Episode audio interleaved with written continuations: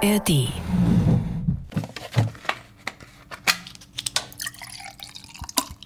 So, Herr Alf, dann wollen wir mal. Ja, Herr Kohl, das freut mich natürlich, dass Sie hier spontan als Co-Kommentator eingesprungen sind.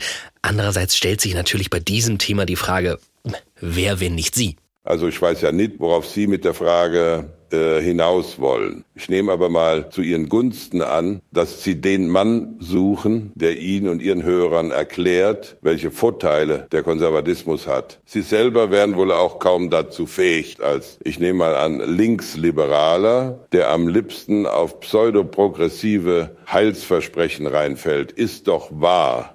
Naja, ehrlich gesagt, immerhin gibt es in progressiven Lagern Heilsversprechen. Konservative zeichnen sich ja nun mal seit jeher dadurch aus, alle notwendigen und wünschenswerten Veränderungen zu verzögern oder aufzuhalten.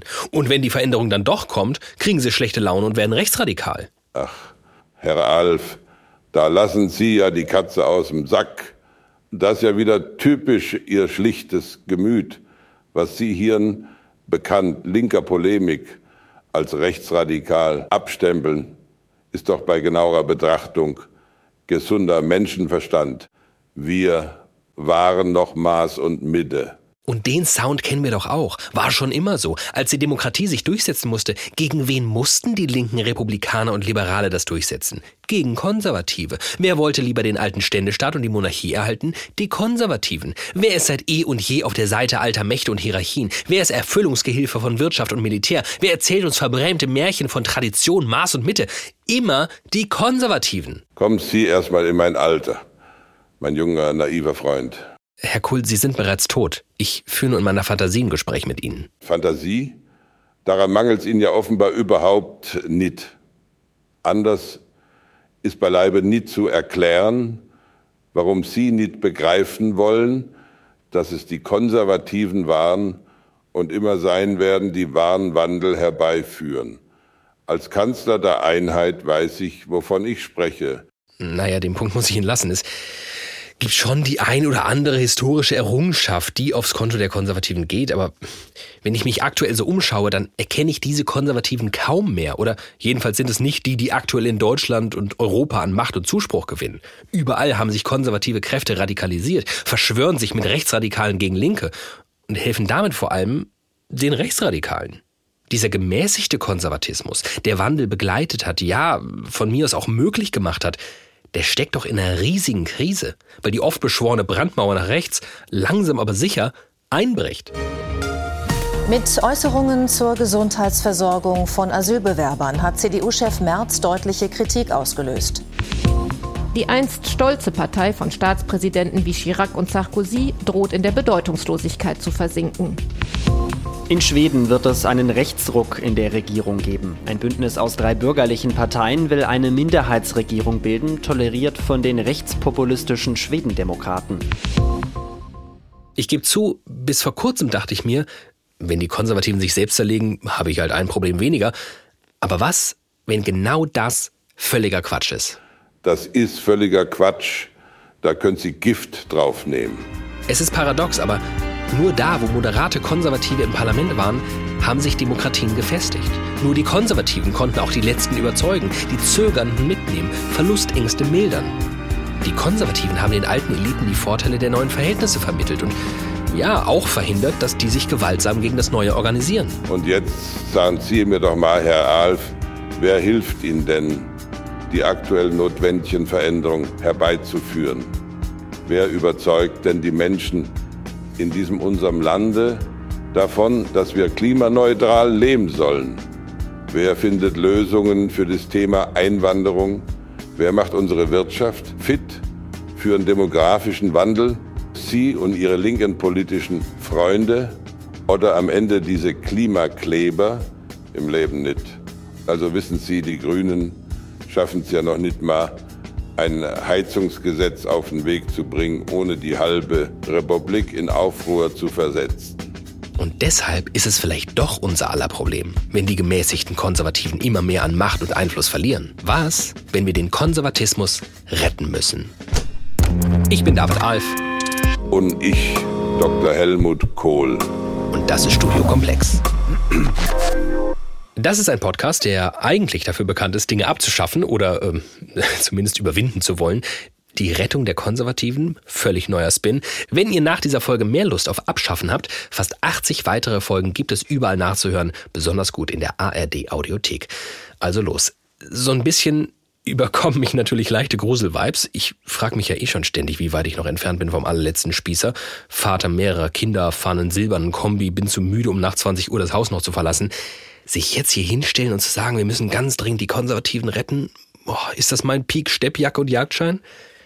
Andererseits, konservativ, irgendwie scheint mir auch das so ein Label zu sein, das gar nicht groß genug sein kann, um all das abzudecken, was damit gemeint sein kann. Und deshalb fanden wir, ist es total ratsam, erstmal zu definieren, was wir meinen, wenn wir von Konservatismus sprechen. Und mit wir meine ich auch unsere GesprächspartnerInnen in dieser Folge. Also erstmal geht es darum, irgendwas zu bewahren für Konservative. Das ist schon so der Grundimpuls. Inhaltlich gibt es gewisse Werte, die Konservativen wichtig sind. Heimattradition, Familie, Nation aber alles nicht überhöht in einen Ismus, also kein Nationalismus, kein Traditionalismus. Und der zweite Punkt ist der, dass man natürlich immer nicht alles bewahren kann, was man bewahren will. Das wissen Konservative auch. Dass man den Fortschritt ermöglichen möchte ihn aber zugleich verträglich gestalten möchte. Also das ist der Unterschied zu Progressiven, die Dinge sehr schnell neu machen wollen. Wenn man auf den bundesrepublikanischen Konservatismus schaut, dann hatte er immer die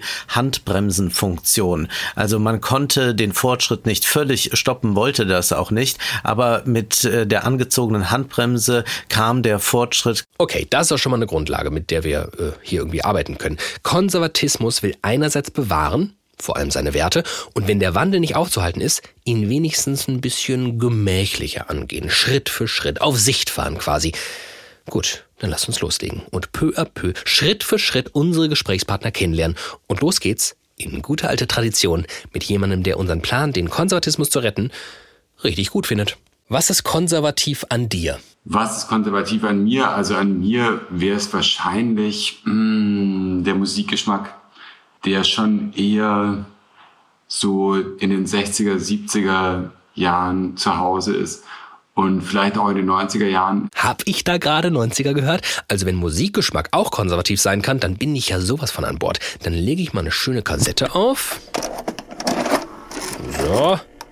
Und dieser freundliche Herr kann sich euch mal vorstellen. Mein Name ist Thomas Bieblicher. Ich bin Professor für Politikwissenschaft, Schwerpunkt politische Theorie an der Goethe-Universität Frankfurt und interessiere mich für Konservatismus. Wenn man mit Thomas spricht, dann ähm, wird zwischen den Zeilen schon klar, dass er sich selbst jetzt nicht zum konservativen Lager zählt. Sein Interesse am Konservatismus ist rein akademisch. Trotzdem sieht er in ihm auch eine Stärke, von der wir profitieren können. Ja auch und gerade wir, die sich von konservativ so ein bisschen angeekelt wegdrehen.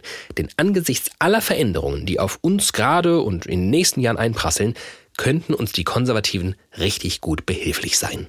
In solchen Situationen ist die Frage, wie das gesellschaftlich verarbeitet wird. Das sind Erfahrungen, da gehen Verlustängste und Verlusterfahrungen mit einher, Desorientierungserfahrungen.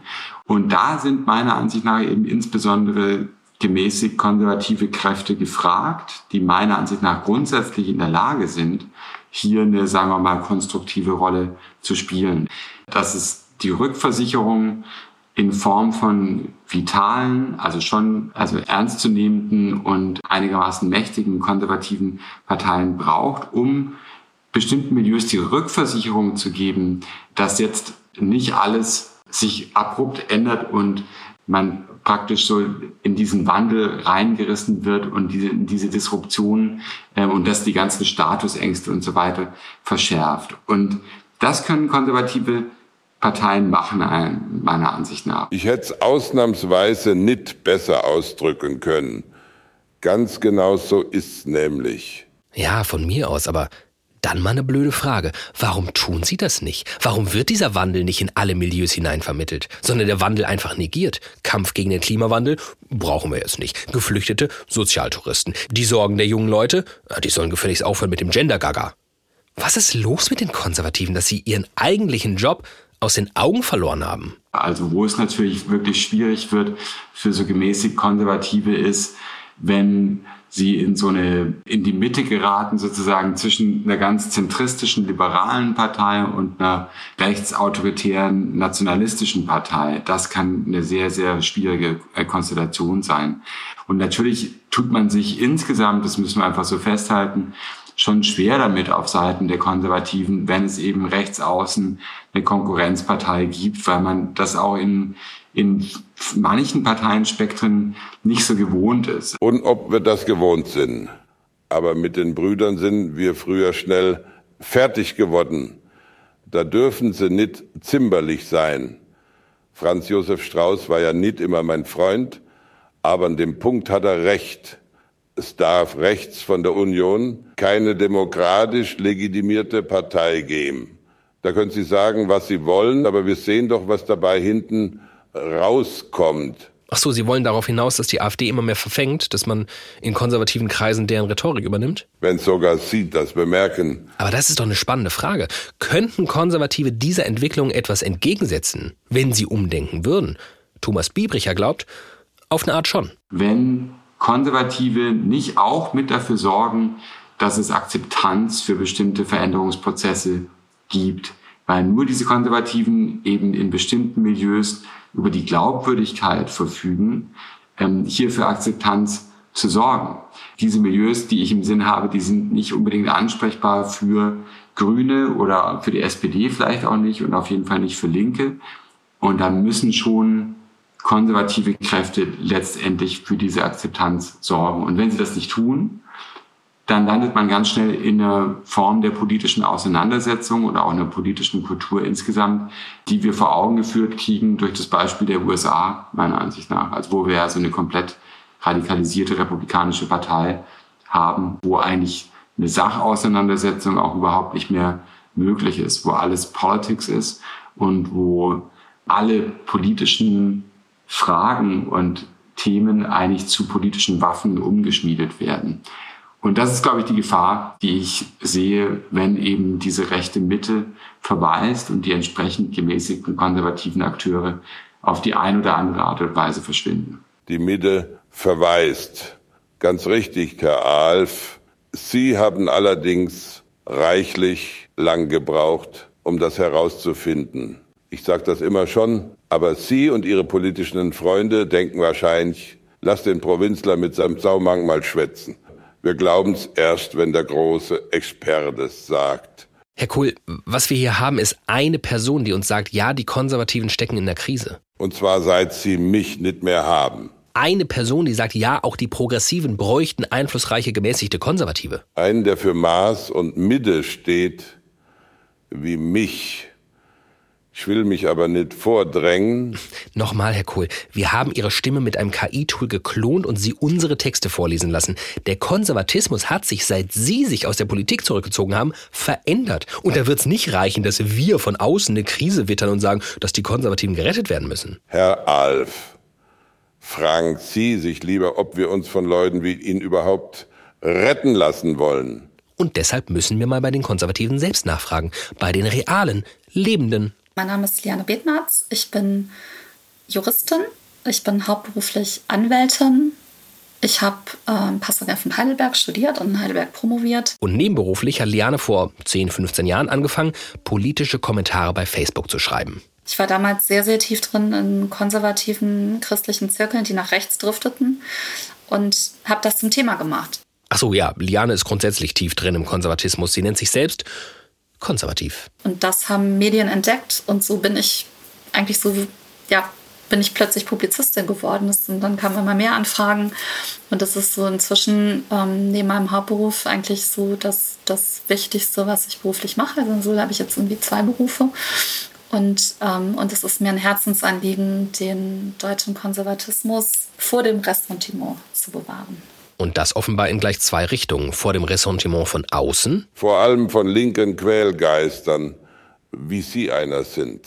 Aber auch von dem Ressentiment von innen. Ein Grundmomentum des bundesrepublikanischen Konservatismus ist, dass er sich begreift als eine Stimme im pluralistischen Diskurs. Also sprich, der bundesrepublikanische gemäßigte Konservatismus, er radikalisiert sich ja leider im Moment wieder, in Teilen zumindest, ähm, sieht sich als eine Stimme im Diskurs. Konservative wissen eigentlich, dass sie mit vielen ihrer Themen, Stichwort Abtreibung, Lebensschutz, letztlich gesellschaftlich so ein bisschen auf verlorenem Posten stehen.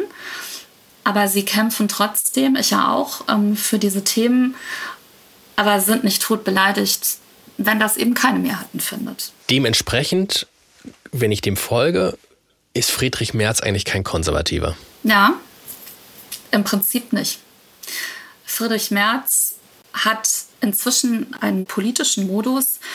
Also Agitator ist vielleicht jetzt ein bisschen hartes Wort, aber ehrlich gesagt, also das geht schon so ein bisschen in diese, diese Richtung. Und um das sozusagen nur einfach mal, das, wenn die Hörer, also man das in dieser Geballtheit auch mal hört. Vor einem Jahr Sozialtourismus für Ukrainer. Jetzt ähm, bezichtigt er äh, Flüchtlinge, dass die in deutschen Arztpraxen rumsitzen und sich die Zähne machen lassen und Deutsche keine Arzttermine bekommen, ist so überhaupt nicht haltbar. Gillamos, diese Kirmes, wo er dann sagte, Gillamos ist Deutschland, Kreuzberg nicht. Gillamos ist aber gar kein Ort, das hat Jürgen Kaube in der FAZ gut geschrieben, das ist einfach nur ein Name für eine Kirmes. Dann nannte er die CDU eine Alternative für Deutschland mit Substanz, biederte sich dann an. Dann schrieb er, die Grünen hätten eine Volkserziehungsattitüde, seien Realitätsverweigner. Sie sind Hauptgegner, also die Grünen sind ein viel größeres Feindbild inzwischen als die AfD offensichtlich für Herrn Merz. Und er steigert sich immer mehr in diese Krawallrhetorik hinein. Und da denke ich halt echt nur, also, nee, sorry, das ist wirklich nicht mehr konservativ, das ist, das ist peinlich und es ist Ressentiment geladen. Aber was, wenn es das ist, was die Leute wollen?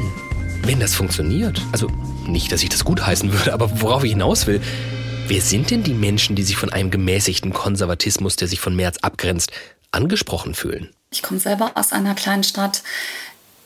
Da spielen im Grunde woke-Themen keine große Rolle. Die Leute wollen eigentlich ihr, ihr Leben gut leben. Und dieses Klischee, was dann oft wieder auch dann wiederum von diesem März aufgebaut wird, das sind ja nur diejenigen, die vor allem Nackensteaks essen wollen. Also das ist ja auch Quatsch. Aber es sind eigentlich Leute, die ein bisschen in Ruhe gelassen werden wollen vom Staat, die Kinder großziehen und für die jetzt dieses, ähm, dieses äh, ich meine das gar nicht despektierlich, aber woken Ideenwelten, Großstadtmilieus eher fremd sind. Und die aber fleißig arbeiten, die ihre Steuern zahlen, die ihr kleines Häuschen bauen oder kaufen und in Deutschland eine gewichtige Stimme sind und mit vielen Veränderungen, die dann von links geplant werden, auch oftmals überfordert sind. Hoffentlich sehen Sie es auch ein, Herr Alf. Das sind die Menschen, und für die habe ich Politik gemacht. Ja, ich würde so weit gehen, auch Angela Merkel hat auf eine Art und Weise für diese Leute Politik gemacht. Naja, ich weiß ja nicht. Naja, in jedem Fall scheint vor allem nach Merkel irgendwas passiert zu sein. Thomas Biebricher erklärt es uns. Also ich glaube, das ist schon sowas, worauf man sich einigen konnte, dass am Ende der Ära Merkel so erfolgreich die war, aber vielleicht eben auch deshalb, weil sie so erfolgreich war, die CDU eigentlich ausgebrannt war. Also inhaltlich wirklich stark entkernt und auch insgesamt eben also einen dringenden Erneuerungsprozess mal anlaufen lassen musste. Und der ist aber meiner Ansicht nach ein Stück weit versackt. Und im Moment kann ich noch nicht so erkennen, wohin man tatsächlich will. Naja, vielleicht so eine Richtung AfD-Light, eine Protestpartei für Privatjetbesitzer wie Friedrich Merz. Aber die Frage wäre ja, ja, also ob es nicht noch eine andere Rolle gibt, die der CDU auch ganz gut zu Gesicht stehen würde. Weil, also wenn man mich jetzt fragt, also es, es ist ja eine Sache, mit der die CDU sehr hadert, dass der ganze Unmut über die Ampel aber letztendlich sozusagen einzahlt bei der AfD und die CDU seit, was weiß ich, seit zwölf Monaten eigentlich unverändert in den Meinungsumfragen liegt. Und der Grund dafür besteht meiner Ansicht nach darin, dass man es eben nicht geschafft hat, hier wirklich eine glaubwürdige Alternative zum Regierungskurs anzubieten, die sich nicht darüber erschöpft, eben ja den ganzen Unmut abzugreifen, sondern eben wirklich eine alternative Agenda vorlegt. Und da macht man sich meiner Ansicht nach einen ziemlich schlanken Fuß und füllt eigentlich nicht die Rolle aus, die man meiner Ansicht nach eigentlich ausfüllen sollte und auch wirklich aus Perspektive der CDU ausfüllen sollte. Weil, wie gesagt, ich glaube nicht, dass die Leute eigentlich bei der CDU an eine weitere Protestpartei denken oder sowas. Das reicht nicht aus. Und ich glaube, es wird spätestens, äh, wenn es in Richtung von Bundestagswahlen geht, auf jeden Fall nicht mehr ausreichen. Also wenn ich mich da nochmal hier einmischen darf. Ach so, ich wollte eigentlich gerade... Sie bauen sich doch hier gerade ein Popanz auf, wie das äh, Sozen und linke Spalter ebenso machen. Aber ich sage Ihnen, Friedrich Merz ist die Mitte und Liane Bettnarz ist die Mitte. Wo die CDU ist, da ist die Mitte. Das war immer so, das ist so und das wird auch so bleiben. Da können Sie sich auf den Kopf stellen. Also ich werde das Gefühl nicht los, dass wir irgendwie bei der Rettung des Konservatismus so ein bisschen Gefahr laufen, Fabelwesen zu bauen. Diesen idealtypischen Konservativen, der sich als Mittler im Wandel versteht. Völlig d'accord ist, dass er nur eine von vielen Stimmen im Diskurs ist, auf keinen Fall Gefahr läuft, Ressentiments aufzusitzen. In Liane Betnarz haben wir offenbar so eine Vertreterin, aber irgendwie scheinen sie gerade nicht an den entscheidenden Hebeln zu sitzen. Sonst kämen wir ja nicht auf die Idee, den Konservatismus retten zu wollen. Geben Sie es doch zu. Am liebsten würden Sie doch an den Hebeln sitzen. Und noch ein Gedanke. Kann es vielleicht sein, dass die Krise der Konservativen gar nicht aufzuhalten ist? Weil sie quasi vorprogrammiert ist? Thomas Biebricher hat selbst gesagt, dass die CDU aus seiner Sicht ausgebrannt sei, inhaltlich entkernt. Vielleicht auch, weil wir in einer Zeit leben, in der wir nicht mehr gemächlich Wandel vermitteln können, einen Schritt nach dem anderen gehen können, in gewohnt konservativer Manier, sondern der Wandel in einer derartigen Geschwindigkeit auf uns zugerauscht kommt, dass uns wirklich alles dabei hilft, ihm zu begegnen, aber nicht die behäbigen Konservativen. Mein Name ist Wolfgang M. Schmidt. Ich bin YouTuber und Podcaster. Unter anderem habe ich den YouTube-Kanal Die Filmanalyse. Dort beschäftige ich mich ideologiekritisch mit populären Filmen und in meinem Wirtschaftspodcast Wohlstand für alle greifen wir ein CDU-Motto auf, aber wir blicken von linker Perspektive darauf. Nanu, ähm, es wundert mich jetzt aber, im ersten Moment hatte ich mich schon gefreut, in was für einem manierlichen Deutsch dieser Gast sich ausdrückt. Das hört man ja heutzutage allzu selten. Aber am Ende ist er auch wieder nur so ein Linker. Naja, Ihr Eindruck kommt jetzt nicht von ungefähr. Wolfgang ist bekannt für ein doch eher konservatives Auftreten. Konservativ an ihm ist seiner Ansicht nach Sicherlich meine Sekundärtugenden, dass Pünktlichkeit für mich ungeheuer wichtig ist und ich regelrecht ausflippe, wenn jemand unpünktlich ist. Äh, sicherlich auch äh, würde man meinen Kleidungsstil, also dass ich immer Anzug trage, als konservativ framen, wenngleich ich auch darauf hinweise, dass äh, gerade die Konservativen heute sich ja versuchen von der Krawatte zu lösen. Sie tragen Sneaker, also sie kleiden sich gar nicht mehr konservativ. Insofern bin ich vielleicht dann doch mit dem Anzug Anzug schon der Progressive. Rückwärtsgewandt nach vorn also. Wobei, so sollte man Wolfgang im Schmidt nicht verstehen. Im Gegenteil, das nach vorn ist ihm sehr wichtig. So wichtig, dass er unserer These nicht folgen will.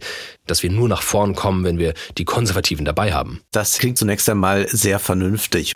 Jedoch muss man sagen, ist das ja immer die Verwaltung des Status quo. Oder man kann auch sagen, für die Historie der Bundesrepublik gilt das auch, dass die CDU vor allem ja dieser integrative Kraft Kraft auch hatte. Also nicht nur integrierte sie verschiedene rechte konservative Strömungen, sondern sie integrierte auch den Wandel in die breite Gesellschaft und äh, vermittelte, es ist schon okay, wie es läuft. Wir passen auf, dass es nicht ganz so arg wird. Nun erleben wir aber eine Zeit, in der dieser peu à peu Wandel vielleicht doch zu langsam ist. Der Klimawandel wartet nicht darauf, bis wir uns entschieden haben. Und da gibt es die Versäumnisse, die auch eng mit der konservativen Partei zusammenhängen und die sind nicht zu leugnen und da können wir nicht mit ein bisschen Wandel weiterkommen. Genauso haben wir drängende Fragen, nämlich die der Menschenrechte, der äh, Flüchtlinge. Auch da kann man nicht mit ein bisschen oder ein bisschen langsamer herangehen, sondern die Not ist ja real. Wir können über die Ungleichheit sprechen. Auch da ist die Not real und muss gemindert werden. Wolfgang war es übrigens, der am Anfang dieser Folge das Bild der Handbremse benutzte und ja, gefühlt muss man kein Linker sein, um zu begreifen, dass das Fahren mit angezogener Handbremse doch irgendwie beschwerlich ist. Insbesondere dann, wenn man schnell fahren will. Ich bitte Sie, da merkt man einmal mehr, dass sie, sie wirklich keine Ahnung haben. Sie glauben, mit Handbremse kann man nicht schnell fahren. Dann schauen Sie mal Rallyefahrer an, die nutzen ihre Handbremse, um besonders schnell durch die Kurve zu fahren. Driften nennt man das übrigens. Ich war mal auf einer Rallye in der Eifel. Damals war ich noch äh, Ministerpräsident von Rheinland-Pfalz. Äh, ja, äh, okay, Punkt geht an Sie. Klar, ein schnelles Auto braucht besonders gute Bremsen. Aber mit den Bremsen, die der Konservatismus aktuell verkörpert, gewinnt man ziemlich sicher keine Rallye. Wolfgang sieht auch, dass sich die Konservativen in der Krise befinden. Für ihn ist es aber weniger ein sich wandelndes Parteienspektrum, das dafür sorgt, sondern etwas viel gravierenderes, einflussreicheres, etwas, das der Konservatismus in einer Weise auch selbst heraufbeschworen hat. Der Kapitalismus. Denn der und nicht etwa die Grünen müssten der eigentliche Hauptgegner der Konservativen sein. Wenn man einmal nachliest, was Marx und Engels im kommunistischen Manifest schreiben, dann sagen sie ja, dass diese fortwährende Umwälzung der Produktion dafür sorgt, dass man nicht mehr gesellschaftliche Zustände hat, die bleibend sind, die konserviert werden können. Sie sagen ja dann, alles Ständische und Stehende verdampft, alles Heilige wird entweiht und die Menschen sind endlich gezwungen, gezwungen, ihre Lebensstellung, ihre gegenseitigen Beziehungen mit nüchternen Augen anzusehen. Das heißt also, alles Festhalten an etwas, so haben wir das immer gemacht, geht nicht mehr, weil der Kapitalismus alles einem Wandel unterzieht. Aber dafür, dass der Kapitalismus offenbar in einem gewissen Gegensatz zum Bewahren steht, ist der Konservatismus ihm doch immer sehr gewogen, oder? In der Tat, also in gewisser Weise steht der Konservatismus dem Kapitalismus feindlich gegenüber, aber man hat so ein Agreement geschlossen, dass man äh, sowohl am Kapitalismus profitiert, aber dann äh, gewisse kapitalistische Auswüchse versucht einzuhegen. Das gelingt immer weniger, deswegen wird die Rhetorik immer schroffer, immer stärker und äh, wird auch der Konservatismus immer roher, aber das zeigt eigentlich, wie verzweifelt man ist, weil man gar nicht mehr äh, zum Beispiel Familienpolitik macht. Und das beginnt bei der Kindergrundsicherung. Das äh, hört aber auch da auf, dass äh, die meisten Familien äh, sich keine eigenen Häuser mehr leisten können. Das war immer ein großes Versprechen. Und wenn man das alles nicht mehr einlösen kann, äh, weil äh, der Kapitalismus sich in dieser Weise rasch fortentwickelt hat, dann muss man als Konservativer sich schon fragen, inwieweit man an dem Ast gesägt hat, auf dem man saß. Und im Umkehrschluss könnte ich doch dann unterstellen, dass jene Kräfte, die progressiv den Kapitalismus überwinden wollen, im Herzen irgendwie dann doch sehr konservativ sind, oder? Das ist eine sehr, sehr gute Schlussfolgerung, finde ich. Und äh, Konservatismus ist die Frage, braucht man diesen Begriff noch? Aber vielleicht können wir ihn ja erst einmal verwenden und sagen, es gibt Dinge, die wollen wir bewahren. Wir wollen zum Beispiel auch bewahren, dass der Mensch eine Würde hat und dass man nicht wie im Silicon Valley äh, bei Elon Musk und Co. der Ansicht ist, dass wir den Menschen jetzt bald mal überwinden müssen und mit irgendwelchen Computersystemen vernetzen müssen, damit er dann hochleistungsfähig ist, sondern da würden die meisten Menschen sagen, nein, der Mensch so wie er ist, auch mit all seinen Schwächen und Mängeln, äh, den gilt es zu bewahren. Und das ist wiederum eine konservative Position und äh, diese kann sich auch von links angeeignet werden. Ja, ich gebe zu. Lässt man sich auf die Idee ein, Kapitalismuskritik im Kern als konservativ zu framen, dann bin ich sicherlich auch in einer Weise. Heißt das, für einen progressiven Wandel braucht es keine neuen, alten Konservativen, sondern reicht das, was die anderen in petto haben? Das muss nicht dazu führen, dass wir unbedingt eine konservative Partei haben müssen, sondern auch eine Sozialdemokratie hat ja beispielsweise viele konservative Elemente und kann diese auch wieder äh, stärker hervorkehren. Also die Würde des Menschen, die Würde der Arbeit, solche Fragen kann man ja alle wieder mehr in den Vordergrund rücken. Also die Sozi- und konservativ mit ihren linken Lehrern und dieser leistungsfeindlichen Gleichmacherei, das tue ich mir doch nicht länger an. Da merkt man wieder mal, wie die öffentlich-rechtlichen arbeiten. Setzen sich da zwei linksgrüne Traumtänzer hin und schwafeln von was, wovon sie keine Ahnung haben. Da bin ich ja mal sehr gespannt, was Frau Bettnarz dazu sagt. Aber die kommt bestimmt nicht mehr zu Wort und auch ich werde sicher gleich zensiert. Linke sollen die konservativen Werte verteidigen. Ich glaube, ich spinne. Am Ende erzählen Sie mir noch, die Grünen sollen's richten. Na gute Nacht. Äh, nee, also ehrlich gesagt würde mich total interessieren, was Liane Betner dazu denkt. Es ist ja mitnichten so, dass jetzt die Grünen alles was ja ihnen gerne von, von diesen gern rechtsdriftenden Konservativen vorgeworfen wird. Es seien alles Ideologen und sie würden das ähm, pauschal alles vorantreiben. Das stimmt ja nicht. Also der Asylkompromiss wurde mitgetragen von Annalena Baerbock, Ricarda Lang, linker Parteiflügel war skeptisch, Gumipo hat es mitgetragen. So. Also ähm, Annalena Baerbock macht eine der realistischen Außenpolitiken überhaupt, bietet Putin die Stirn.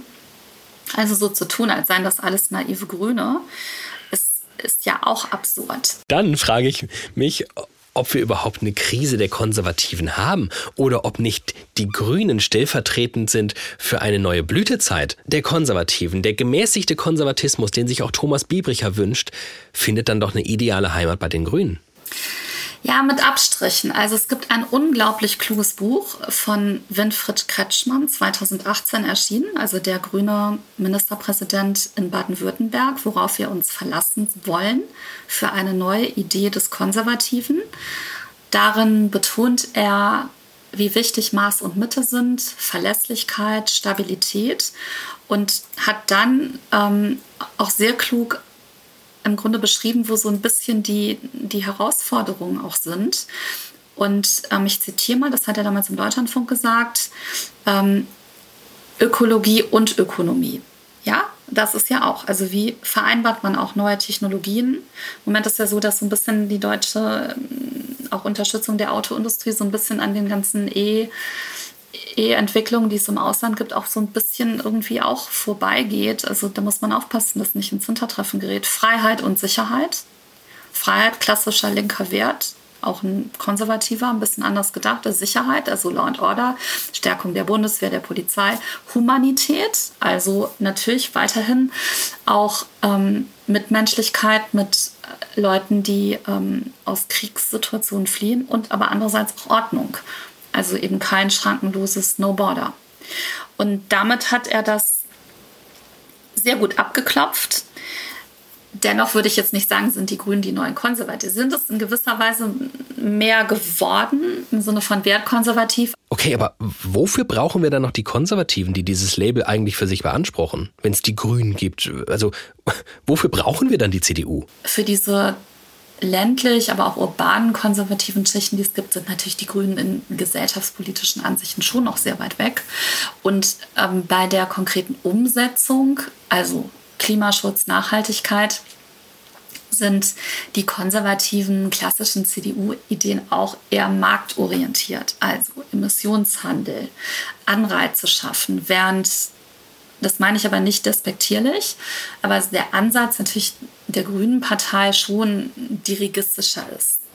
Darauf reagieren viele Konservative allergisch. Den Milieu anspricht, die sich wohl nicht so einfach von SPD, Grünen oder gar Linken erreichen lässt. Denn vor lauter, die Grünen sind im Kern doch total konservativ, dürfen wir ja nicht aus den Augen verlieren, wie sich Mehrheitsverhältnisse aktuell entwickeln. Thomas Biebricher ist total skeptisch, dass die Linke profitiert, wenn es der CDU an den Kragen geht. Es gibt ja solche Gedankenspiele, glaube ich, bei der SPD, vielleicht auch bei anderen, dass man sagt, lass doch irgendwie diese März-CDU sich auch schön immer weiter radikalisieren. Letztendlich treibt uns das eigentlich bei den nächsten Wahlen die Leute, die Wählerschaft in die Arme. Und wir sind eigentlich diejenigen, die davon letztendlich profitieren. Das sehe ich aber nicht so richtig.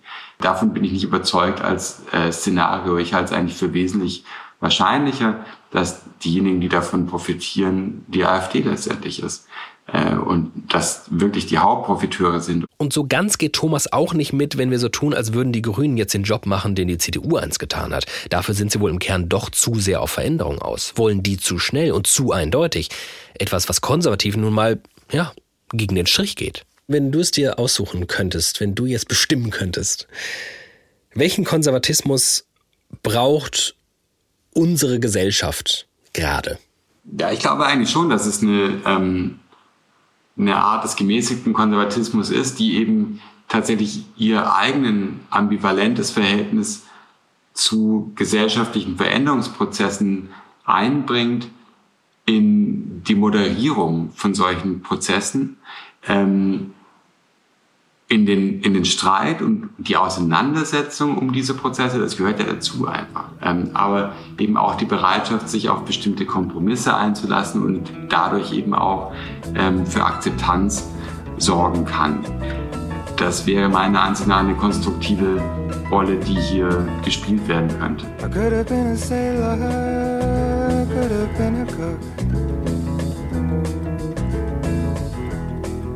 A real life lover could have been a book. I.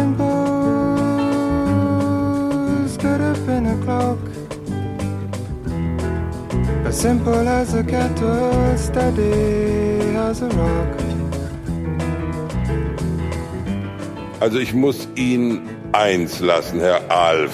Äh, ihn und Ihrem wie heißt das hier? Äh, Studiokomplex? Gesundheit. Jedenfalls ist das nicht alles dumm, was ich hier heute gehört habe.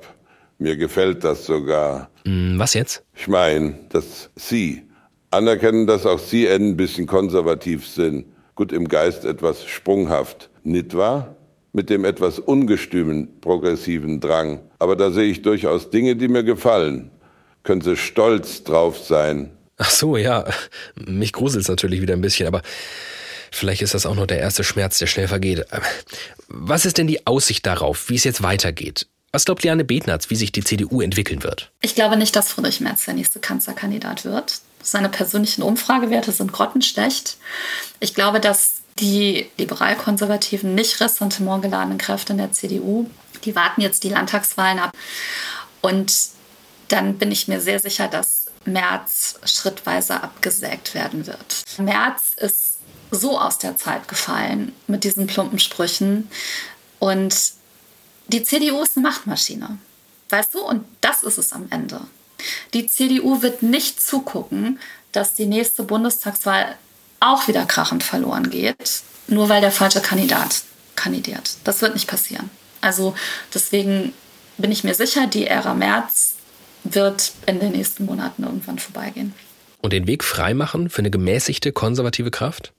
Kann sich Thomas Biebricher auch mit Blick auf andere Länder ganz gut vorstellen. Obwohl es jetzt so scheint, als würde so eine rechtspopulistische oder rechtsautoritäre Welle so durch Europa schwappen, also würde ich schon darauf hinweisen, wie unterschiedlich eben die Gegebenheiten in vielen Ländern sind und dass es in manchen Ländern wie Großbritannien meiner Ansicht nach eigentlich auch der Peak, also sozusagen der Zenit dieser Tendenz ja, ähm, des autoritären Populismus, nennen wir es so, das ist eigentlich, liegt schon hinter uns, würde ich sagen. Na, das wäre ja irgendwie wünschenswert, oder? Ich gebe es zu, so ganz normal fühlt es sich für mich immer noch nicht an, mir so einen gesunden, kernigen, vitalen Konservatismus zu wünschen. Ich sehe aber natürlich das Potenzial, das darin stecken könnte. Auch diejenigen mitzunehmen, die sich eben am liebsten von der CDU mitnehmen lassen würden. So sehr ich mir schnellen Wandel wünsche, und übrigens an ganz, ganz vielen Stellen, glaube ich halt nicht daran, dass es eine kleine progressive Gruppe sein sollte, die die ganzen Verweigerer schreiend und gegen deren Willen hinter sich herzieht. Dazu möchte sich aber Wolfgang M. Schmidt nochmal zu Wort melden. Es reicht nicht, wenn man eine winzige, besonders progressive Gruppe hat.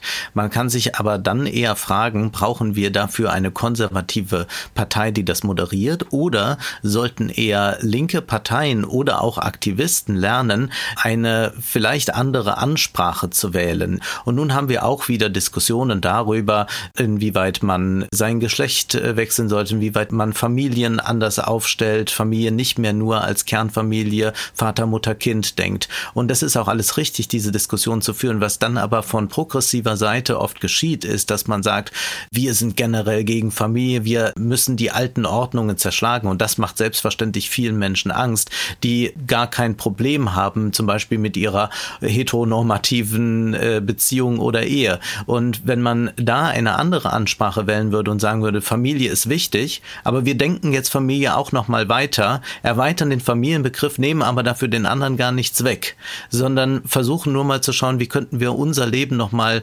sinnvoller, besser, rationaler organisieren.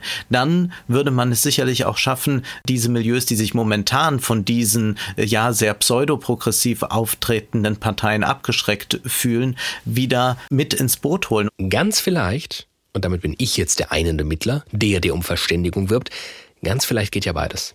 Wovon ich aber fest überzeugt bleibe, wenn der Konservatismus zu retten ist, dann vor allem derjenige, der den Wandel nicht nur begleitet, sondern auch wirklich will, ihn mitgestaltet.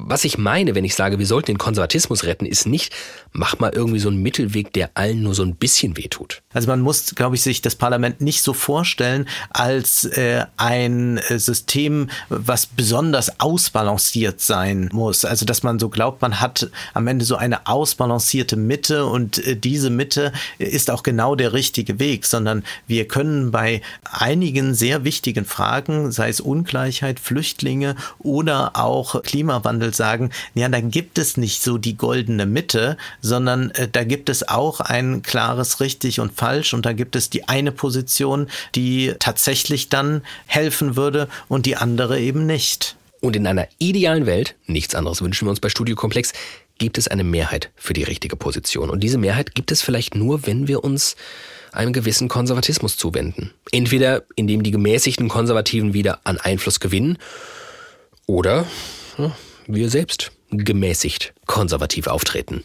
Wichtig ist, was hinten rauskommt. Wie ich immer sage, wo geht's denn hier raus? Ich will schließlich hier nicht übernachten. Das war Studio Komplex für diese Woche. Und an dieser Stelle sei es gesagt, schon bald wird es hier heißen, das war Studio Komplex für immer. Am 23. Oktober erscheint unsere letzte Ausgabe. Zwei weitere werden also noch folgen. Habt ihr Fragen, Wünsche, Kritik an unserem Ende oder genereller Natur? Schreibt uns eine Mail an studiokomplex.hr.de oder bei Instagram. Wer auf gar keinen Fall im Oktober aufhören wird, ist meine Kollegin Jagoda Marinic mit ihrem Podcast Freiheit Deluxe. Die Schriftstellerin führt wahrlich freiheitliche Gespräche mit besonderen Menschen Menschen und äh, schlüsselt dabei dann so en passant komplexe Debatten auf. An jedem zweiten Freitag erscheint eine neue Folge. Es lohnt sich übrigens auch im Podcast-Feed ein bisschen weiter nach hinten zu scrollen, zum Beispiel zu den Folgen mit Michel Friedmann, Luisa Neubauer oder Slavoj Žižek. Der Slavoj Žižek unter den Studio Komplex-Redakteuren ist Rainer Dachselt. Er war diese Woche am Start, genau wie Milena Pieper und in Sachen Planung unserer fabulösen Farewell-Tour Anne Eutin und Mia von Hirsch. Unser Episodencover kommt von Johannes Helm, der gute Sound von Robin Müller und ich bin David Alf. Bis dahin.